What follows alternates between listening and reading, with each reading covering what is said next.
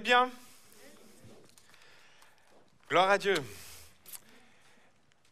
sais pas si vous avez remarqué, mais souvent je, commence mes messages par, une réflexion tout simple. Vous trouvez deux types de personnages bibliques.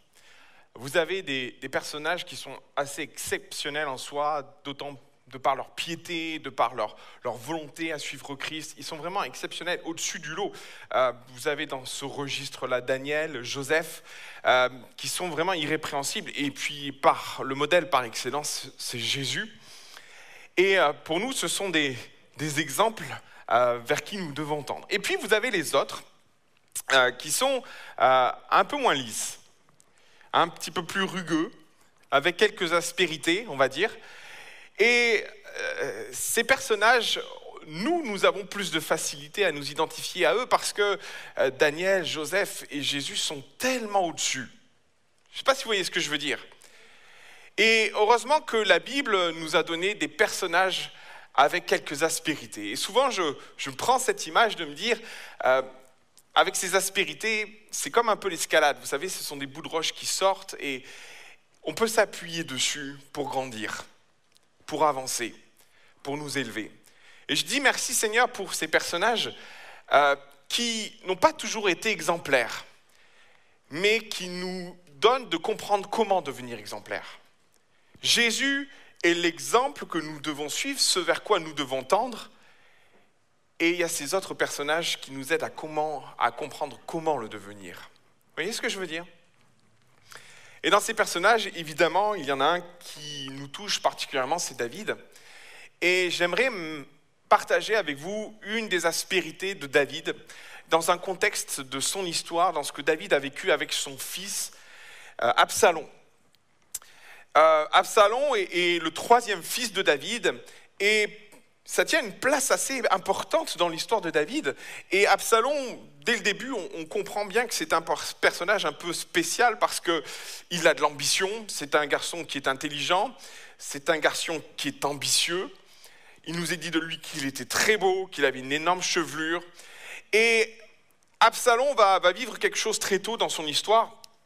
Son, sa sœur euh, va être violée par leur frère, demi-frère aîné, euh, Amnon qui était censé régner. C'était le premier fils de, David, Amnon, et il va violer euh, la, sœur euh, d'Absalom. Et Absalom, bien sûr, va, va prendre ça mal, mais il va avoir aussi une opportunité dans cette situation de prendre le trône de son père.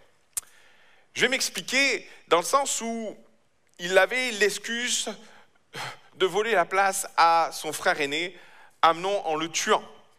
Il avait violé sa sœur et Absalom, pendant près de deux ans, va manigancer un stratagème pour que Amnon ne se doute pas des choses. Il va l'inviter chez lui. Et alors qu'Amnon ne se doute rien, deux ans plus tard, Absalom va se venger d'Amnon. Il va l'égorger. Suite à ça, nous savons que euh, Absalom va fuir parce qu'il a tué quand même son frère. Il va vivre en exil jusqu'à ce que David, au travers de Joab, le ramène à Jérusalem. Et c'est là qu'on voit le, projet d'Absalom qui, euh, une fois rentré à, Jérusalem, l'une des premières choses qu'il pense, qu'il réfléchit à faire, c'est de piquer le trône de son père.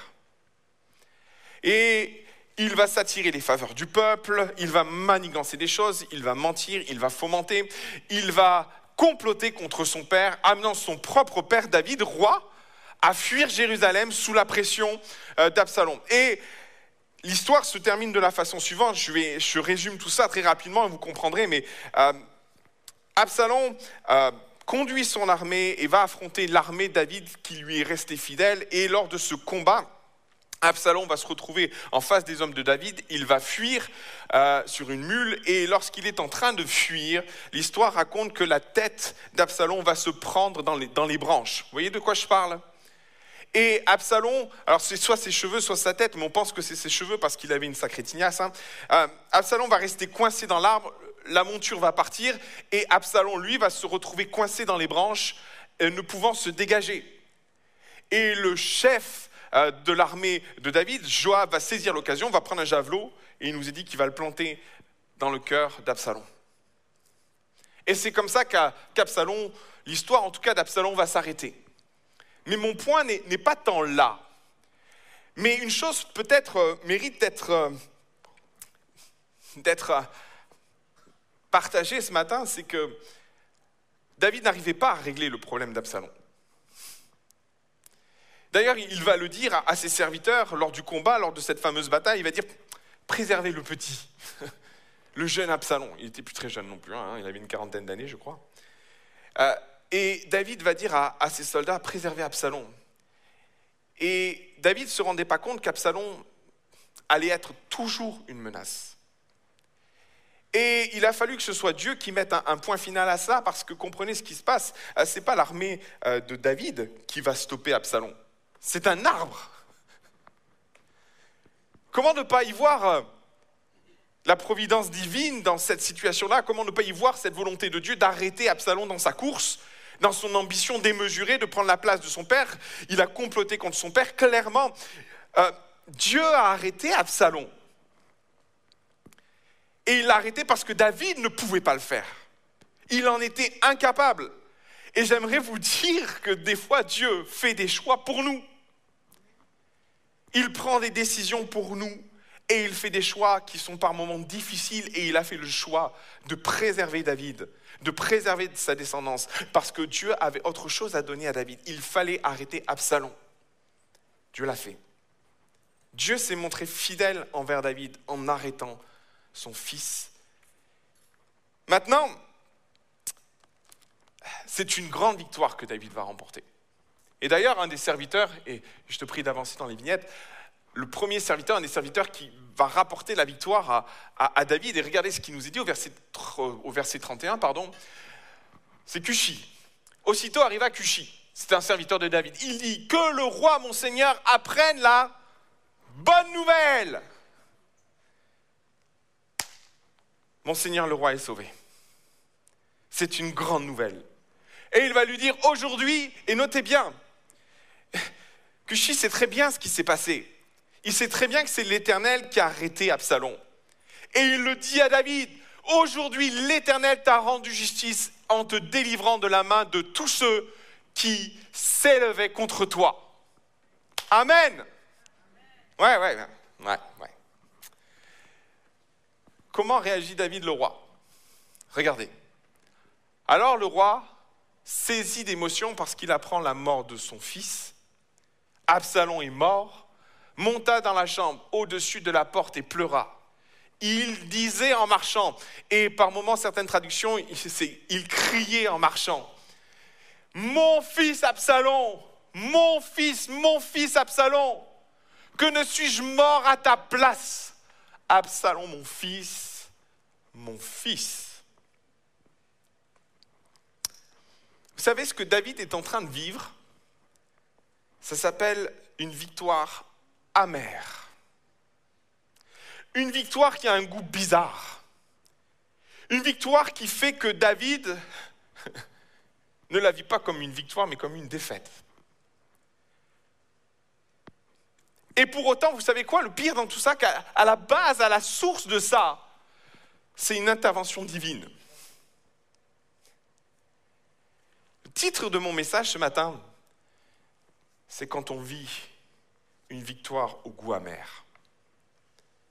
Et peut-être j'aimerais déjà attirer l'attention sur ce que tu as peut-être vécu, sur ce que tu vis peut-être actuellement, et qui pourrait t'amener à dire, je vis aujourd'hui une victoire qui a un goût bizarre. Ou tu pourrais dire aujourd'hui, j'ai vécu une victoire avec un goût amer. Et David ne va pas vivre les choses de cette façon, c'est tellement puissant, c'est tellement violent dans, la vie de David, que David va pleurer, va hurler. Tous les soldats qui étaient euh, auprès de David vont entendre ces cris. Regardez le, texte suivant.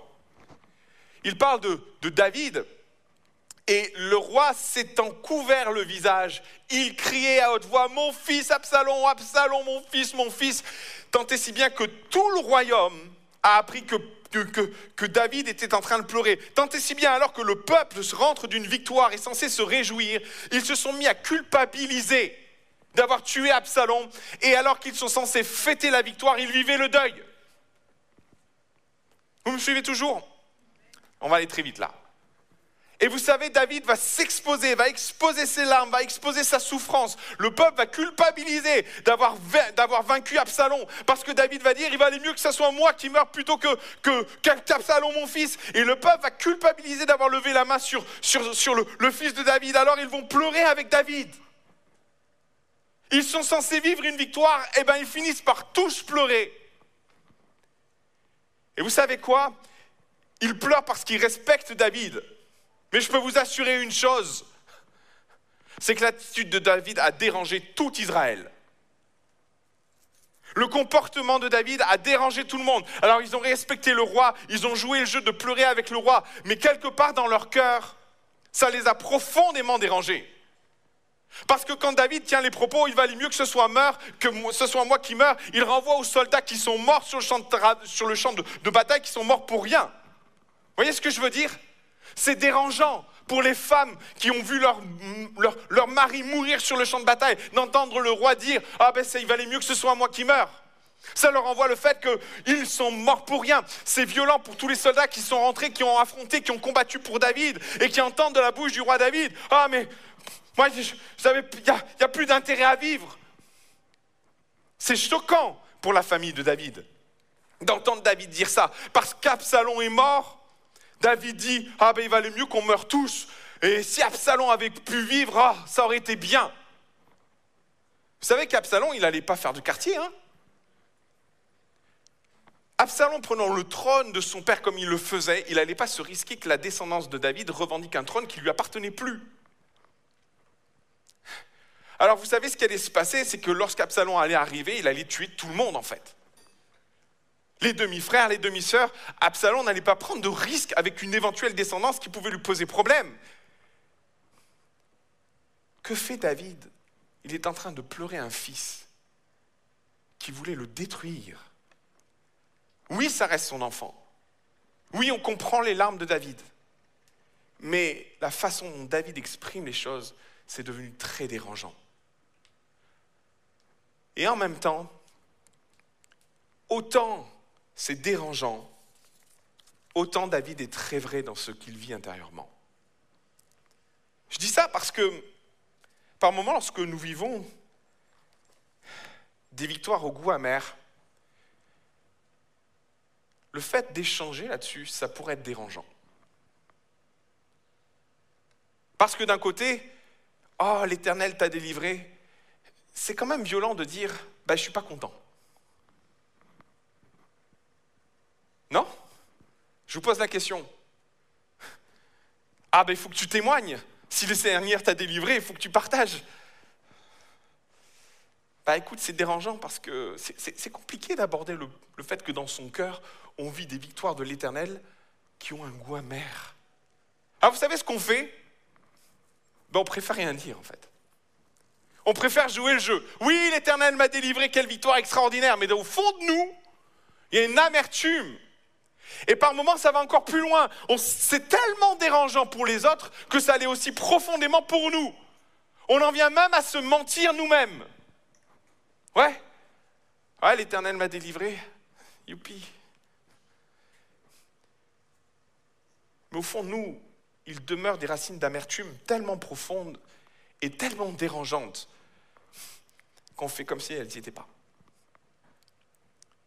Mais vous savez, l'amertume a un problème, c'est que si on ne la règle pas, elle crée des racines. Elle s'empare de notre cœur. C'est plusieurs textes, et je vais vous les partager rapidement, Hébreux 12 et Éphésiens chapitre 4, 30.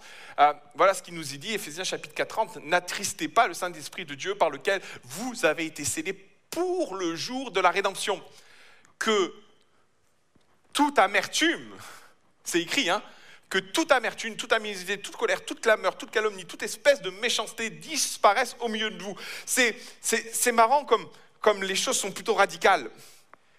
En fait, si on ne prend pas conscience qu'au fond nous, on, vit des, victoires amères parce qu'on ne veut pas le réaliser, elles sont l'amertume est pour autant là.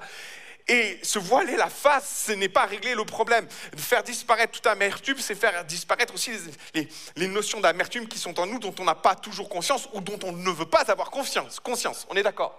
Notez bien ce que dit Hébreu chapitre 12, verset 15. Veillez à ce que nul ne se prive de la grâce de Dieu, à ce qu'aucune racine. Mes frères et sœurs, nous vivons par moments des victoires qui ont un drôle de goût. Certes, le Seigneur nous a bénis, mais certaines victoires ont un goût amer. Alors, tu peux le reconnaître ou pas, tu peux te l'avouer ou pas. David nous montre l'exemple de quelqu'un qui, certes, adopte une attitude très dérangeante, mais David est vrai. Il ne cherche pas à cacher l'amertume qui est en lui. Et je vais vous dire une chose tellement importante, c'est ce qui va sauver David. Le fait d'être remarquablement vrai. Il est remarquablement dérangeant, mais il est remarquablement vrai dans ce qu'il vit. Il ne triche pas. David est un homme selon le cœur de Dieu. David n'est pas, pas quelqu'un qui, est ambigu dans, ce qu'il vit, dans ce qu'il ressent. Il est droit dans ses bottes, dans ce qu'il, dans ce qu'il vit, dans ce qu'il ressent aussi. Il vit une souffrance profonde, il vit une amertume profonde. Même si cette amertume, elle n'est pas audible pour tous les hommes qui sont morts sur le champ de bataille. C'est pas audible d'entendre un père pleurer son fils. Il y a un équilibre à avoir, David ne l'a pas. Il n'a pas la juste mesure, il n'a pas la juste proportion, la juste attitude. Celle qui montre un père qui est triste, certes, mais qui prend sur lui. David n'a pas l'équilibre qu'il devrait avoir dans cette situation-là. Aussi, David est dérangeant, certes, mais il est profondément honnête avec ce qu'il vit. Et je vais vous dire la vérité, parce que David est honnête, parce que David comprend qu'au fond de lui, il y a une amertume profonde. Il l'expose, il ne cherche pas à la cacher, il ne cherche pas à se, mentir à lui-même. Dieu va à sa rencontre. Vous savez, la plupart du temps, les, choses qui ne vont pas en nous, les aspérités qui, ne vont pas en nous, la, première étape, c'est de les reconnaître en fait. Et David ne va pas tricher avec cette racine d'amertume qu'il a en lui. Il vit une défaite qui a un goût amer et il ne va pas tricher. Il ne va pas jouer une comédie auprès de ces hommes tout en pleurant derrière. Parce qu'il sait peut-être une chose, ou en tout cas une vérité, et c'est ce que nous dit ce texte, l'amertume finira par ressortir. Elle pourra t'éloigner de Dieu, elle pourra détruire ta vie, mais l'amertume aura un résultat, des conséquences dont tu n'as pas la, où tu, ne t'imagines pas forcément la portée. Et bien souvent, euh, face à l'amertume qui est en nous, euh, on joue un, on, joue un petit peu avec le feu. On pense la maîtriser, on pense la dominer, on pense qu'on est capable de, gérer ça en nous, on pense que c'est rien, que c'est un détail. David la laisse s'exprimer, il l'expose, il ne cherche pas à la cacher, même si c'est dérangeant. Et parce que David prend conscience de cette amertume en lui qu'il l'exprime, Dieu va venir sauver son serviteur David. Et va le faire d'une façon particulière au travers de son général en chef Joab. Joab va entendre David se plaindre, va entendre parler que David se plaint, que David pleure. Et comme ça dérange tout le royaume, Joab va décider de discuter avec David. Et j'ai appelé le, général en chef de, de David, d'un nom un peu particulier, si tu veux bien l'afficher, le défibrillateur. Vous savez ce qu'est un défibrillateur? Hein, C'est les, des espèces de, cercles euh, qu'on met sur un cœur pour le réanimer. On envoie un choc électrique. Et dans ce passage-là, Joab est un défibrillateur. Que se passe-t-il dans ce texte? Et on va le lire ensemble, si vous voulez bien. Joab va aller discuter avec un David qui pleure, qui se lamente. Et Joab va exprimer à David ce que tout le monde pense, et il va lui dire des vérités. Et, mes frères et sœurs, j'aimerais vous dire, on a besoin d'amis sincères et véritables comme Joab dans nos vies. Des personnes que Dieu utilisera, que Dieu va utiliser, que le Saint-Esprit va utiliser. Et Joab est suffisamment proche de David pour lui dire des vérités. Il est sous l'impulsion du Saint-Esprit, Joab. Et notez bien tout ce qu'il va dire. Joab entra dans la chambre où était le roi et il dit, tu couvres aujourd'hui de confusion la face de tous tes serviteurs. Comprenez, de par l'attitude de David qui pleure son fils, il envoie un message de culpabilité à l'armée de David d'avoir gagné. Et ils ne comprennent plus.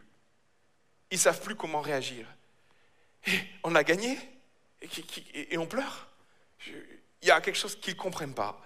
Et Joab lui dit, qui ont aujourd'hui sauvé ta vie, celle de tes fils, de tes filles, celle de tes femmes et de tes concubines. Certes, Absalom est mort, mais il a sauvé Salomon.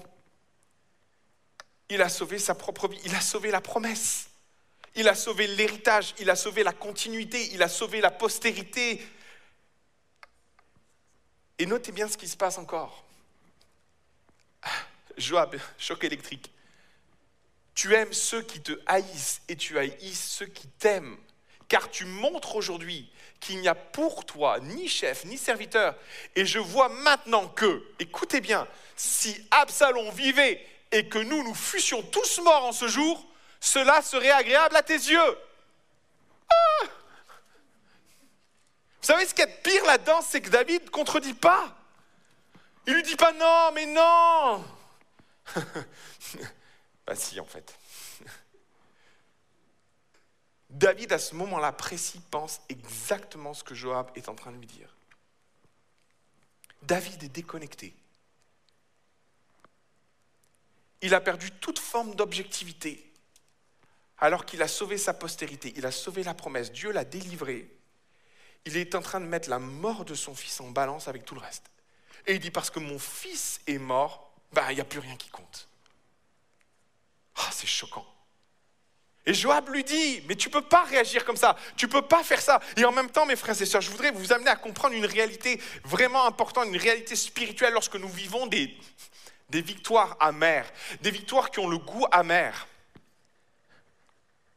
C'est pas que Dieu s'est trompé. Hein. C'est pas Dieu qui a un problème. Devinez qui a un problème. Mes frères et sœurs, quand nous vivons des victoires amères,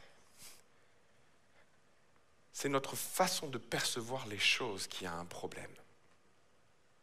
Parce que Dieu ne nous conduit pas volontairement sur des terres desséchées, où, sans doute il suit un projet, mais Dieu ne nous conduit pas à vivre des victoires amères. Ce n'est pas le projet de Dieu. faisons-lui un petit coup de victoire amère pour voir. non, Dieu ne fonctionne pas comme ça. Ce n'est pas ce que Dieu projette. Alors, si ce n'est pas le projet de Dieu de nous amener à vivre une victoire amère, c'est où le problème? C'est quoi le problème? C'est notre façon de percevoir les choses qui est un problème. Et clairement, David, de parce qu'il souffre, de parce qu'il vit, la souffrance l'aveugle au point qu'il est complètement déconnecté de la réalité. Il ne voit plus la victoire, il voit que la mort de son fils.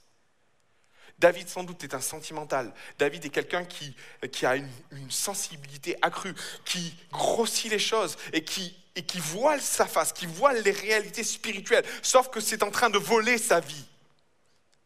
Sauf que le fait de vivre cette victoire dans l'amertume, c'est en train de voler toute sa vie. Regardez ce que Joab va dire. Lève-toi donc, sors et parle au cœur de tes serviteurs, car Écoutez bien, car je jure par l'Éternel que si tu ne sors pas, il ne restera pas un homme avec toi cette nuit. Et il prolonge, ce sera pour toi pire que tous les malheurs qui te sont arrivés depuis ta jeunesse jusqu'à présent. Vous savez ce que Joab est en train de dire à David? Si tu continues à percevoir cette victoire comme une défaite, si tu continues à vivre cette victoire avec un goût d'amertume, David, tu vas tout perdre.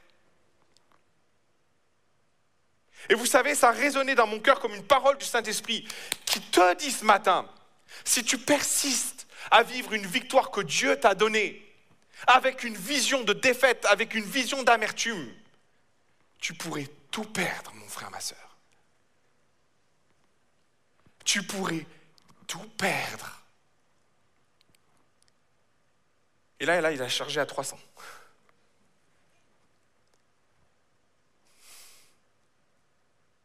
Joab est en train de réanimer le cœur anesthésié de David.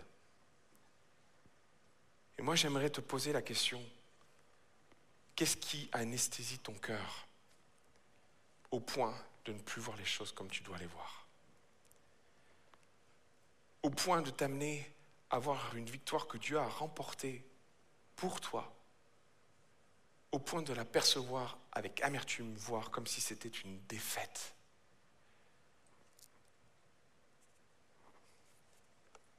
David vit une pierre d'achoppement. Et cette pierre d'achoppement a failli tout détruire. Sa tenue à pas grand-chose. À une parole de Joab, à une parole du Saint-Esprit que Joab va dire à David. Et j'aimerais ce matin t'inviter à réaliser que ta perception de la victoire que Dieu a remportée sur ta vie est mauvaise, au point que tu la considères comme une défaite. Tu vis l'amertume alors que Dieu a remporté une victoire. Et Dieu te dit que si tu persistes dans cette voie, tu pourrais tout perdre. Joab va continuer. Et je vais revenir sur, euh, sur ce texte-là. Il va dire trois choses à, à David. Il va lui dire, lève-toi. Il va lui dire, sors et parle au cœur de tes serviteurs. Et ce matin, je, je prie pour que tu sortes de ce que tu vis aujourd'hui. Je prie pour que le Saint-Esprit te sorte de, du combat dans lequel tu es, parce que tu es aveuglé. Tu vois plus la balance. Il y a des réalités spirituelles qui ne sont plus sur la balance. Et, et dans ton cœur, il y, a, tellement de combats et de luttes. La balance est déséquilibrée. Tu n'es plus objectif. Tu n'es plus, tu vois plus les choses spirituellement comme tu devrais les voir. C'est ton salut qui est en jeu. Pour autant, Dieu t'a sauvé malgré toi peut-être. Il a vaincu les Absalons. Et tu es en train de pleurer les Absalons qui ont voulu à ton âme. La balance est déséquilibrée. Et Joab va parler au cœur de David. Il va lui dire maintenant, David, lève-toi. C'est une prise de position que tu dois prendre. Tu dois considérer que ta vision des choses, ta perception de la victoire est mauvaise. C'est une prise de position et de dire dans ton cœur, je, je rejette le fait de penser que Dieu m'a fait remporter une victoire au goût amer. C'est une prise de position dans ton cœur de dire je me lève et je prends la décision dans mon cœur de, de vouloir voir les choses comme je dois les voir. Ouvre mes yeux, mon Dieu. Mon, mon cœur est endormi, mon cœur est anesthésié. Choque-moi, Seigneur, pour que je vois la réalité, pour que je vois avec objectivité ce qui est dans la balance. David ne va pas oublier la mort de son fils, non. Mais il va rééquilibrer son attitude. Il va enfin voir la véritable valence. Il va sans doute se lever et il va se lever. Mais c'est synonyme de prise de position. Il faut que tu prennes position par rapport à ta perception de ta victoire. Si tu continues à la voir dans l'amertume, tu vas tout perdre. Et c'est un avertissement de la part de Dieu. Et je vais poursuivre parce que euh, Joab n'en reste pas là. Il va dire une seconde chose. Il va lui dire, sors de Sors de là. Et en fonction des versions, vous aurez sors de ta chambre. C'est comme si Dieu disait, c'est pas le tout de se lever, maintenant il faut que tu ailles. Il faut que tu avances. Il faut que tu me fasses confiance. Il faut qu'à un moment donné, non seulement tu, prends position par rapport à ça, mais tu ne peux pas stagner dans ce que tu es. Il, faut que tu me fasses confiance parce que le meilleur est devant. Et clairement, Dieu n'en avait pas fini avec David. Il fallait qu'il forme Salomon. Il fallait qu'il forme la postérité qui, allait engendrer Jésus. Il y avait un plan, il y avait un projet derrière qui ne devait pas s'arrêter là. Et c'est ce que Dieu était en train de faire bien souvent lorsque Dieu nous permet de vivre des victoires qui ont un goût amer. C'est notre perception limitée dans le temps qui parle. Alors sur le moment, oui, peut-être on réagit, mais j'aimerais t'inviter à voir devant. Je voudrais t'encourager à faire confiance à Dieu dans ce, que, tu as vécu. Oui, peut-être aujourd'hui cette victoire, a un goût bizarre, mais je voudrais t'encourager à penser que Dieu fait les choses pour une bonne raison. Ça nous échappe, ça, ça passe au-dessus de nos têtes. Mais il y a clairement quelque chose qui nous dépasse, qui est devant. Et devant David, il y avait sa postérité. Il y avait Jésus. Et David ne pouvait pas passer à côté de ça. David ne devait pas laisser un mensonge l'amener à percevoir cette victoire comme une défaite. Ce jour-là, c'est la postérité de David qui a été sauvée. C'est la, la semence de Jésus qui a été sauvée. Troisième chose que Joab va dire à, David, parle au cœur de tes serviteurs. Je n'ai pas tout, de suite compris ce que Joab voulait dire à, David, et puis j'ai lu une autre version. En fait, ce que Joab est en train de dire à, ses serviteurs qui sont perdus, qui ont combattu une, bataille qui a perdu son sens quand ils ont vu David dans cet état-là. Joab voulait que David félicite ses soldats. Joab voulait que David encourage ses soldats.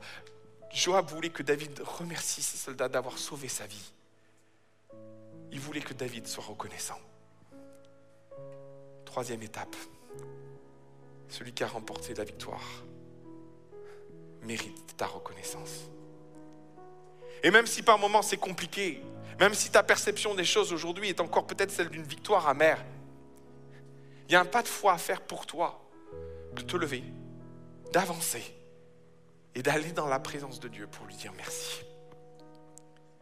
Merci d'avoir vaincu Absalom dans ma vie. Merci d'avoir vaincu l'ennemi de mon âme. Merci d'avoir sauvé mon âme. Merci d'avoir sauvé ma famille. Merci d'avoir sauvé mes amis. Je ne comprends pas tout, Seigneur. Et cette victoire peut avoir encore le goût amer, mais tu fais le choix aujourd'hui de combattre ces pensées, d'amener toutes tes pensées captives à l'obéissance de Christ. C'est un choix que tu fais maintenant. De dire Seigneur, je m'abandonne et j'accepte ta décision pour ma vie. Ce matin, je voudrais prendre un temps pour prier avec toi. J'ai très peu de temps. Mais vous qui me regardez et vous qui êtes là présent physiquement, j'aimerais faire un appel avec toi pour vaincre la perception que tu as de cette victoire que Jésus a remportée. Jésus ne s'est pas trompé. Ce n'est pas une victoire amère que tu es appelé à vivre, mais c'est une victoire totale. Et tu peux repartir de ce lieu en te voilant la face sur l'amertume qui est présente dans ton cœur. Parce que ce n'est pas juste audible de remettre en question la victoire que Dieu t'a fait remporter. Ce n'est pas audible et tu l'acceptes pas à l'intérieur de toi. Pourtant, les racines d'amertume sont là et sont en train de contaminer ton cœur. Ce matin, tu peux faire le choix de recevoir l'électrochoc du Saint-Esprit qui réanime ton cœur qui ouvre tes yeux sur la réalité spirituelle, qui ouvre tes yeux sur ce qui est en train de se passer et d'en finir avec les racines d'amertume dans ton cœur. Ce matin, je voudrais t'inviter à te lever. C'est ce que Joab va dire à David, lève-toi, prends position. Les premières victoires se remportent par des prises de position, mes frères et sœurs. Bah, on n'a pas toujours la force d'assumer les, les décisions que l'on prend, mais le Saint-Esprit vient à notre secours. Et ce matin, je voudrais t'inviter à être vrai. Il y a des racines d'amertume dans mon cœur. Je voudrais t'inviter juste à lever la main et à dire Seigneur, je perçois certaines victoires que tu as remportées dans ma vie comme des défaites. Je sais que tu as remporté la bataille, mais dans mon cœur, il y a des traces d'amertume. Alléluia. Amen. Seigneur, tu vois toutes ces personnes, toutes ces amis qui ont levé la main, tous ceux qui m'écoutent au travers de, leur écran. Ma prière, Seigneur, elle est simple. Viens au secours de leur vision, de la souffrance qui par moments les amène à défaillir sur leur perception des choses. On ne veut pas laisser le diable utiliser nos faiblesses. On ne veut pas laisser le diable utiliser notre souffrance pour nous amener à vivre des pierres d'achoppement spirituel. Seigneur, tu ne veux pas, là où tu as remporté la victoire, voir tes enfants percevoir cette victoire comme une défaite. Brise les liens d'amertume. Brise les chaînes d'amertume dans le nom précieux de Jésus. Nous amenons toutes les pensées captives à l'obéissance de Christ.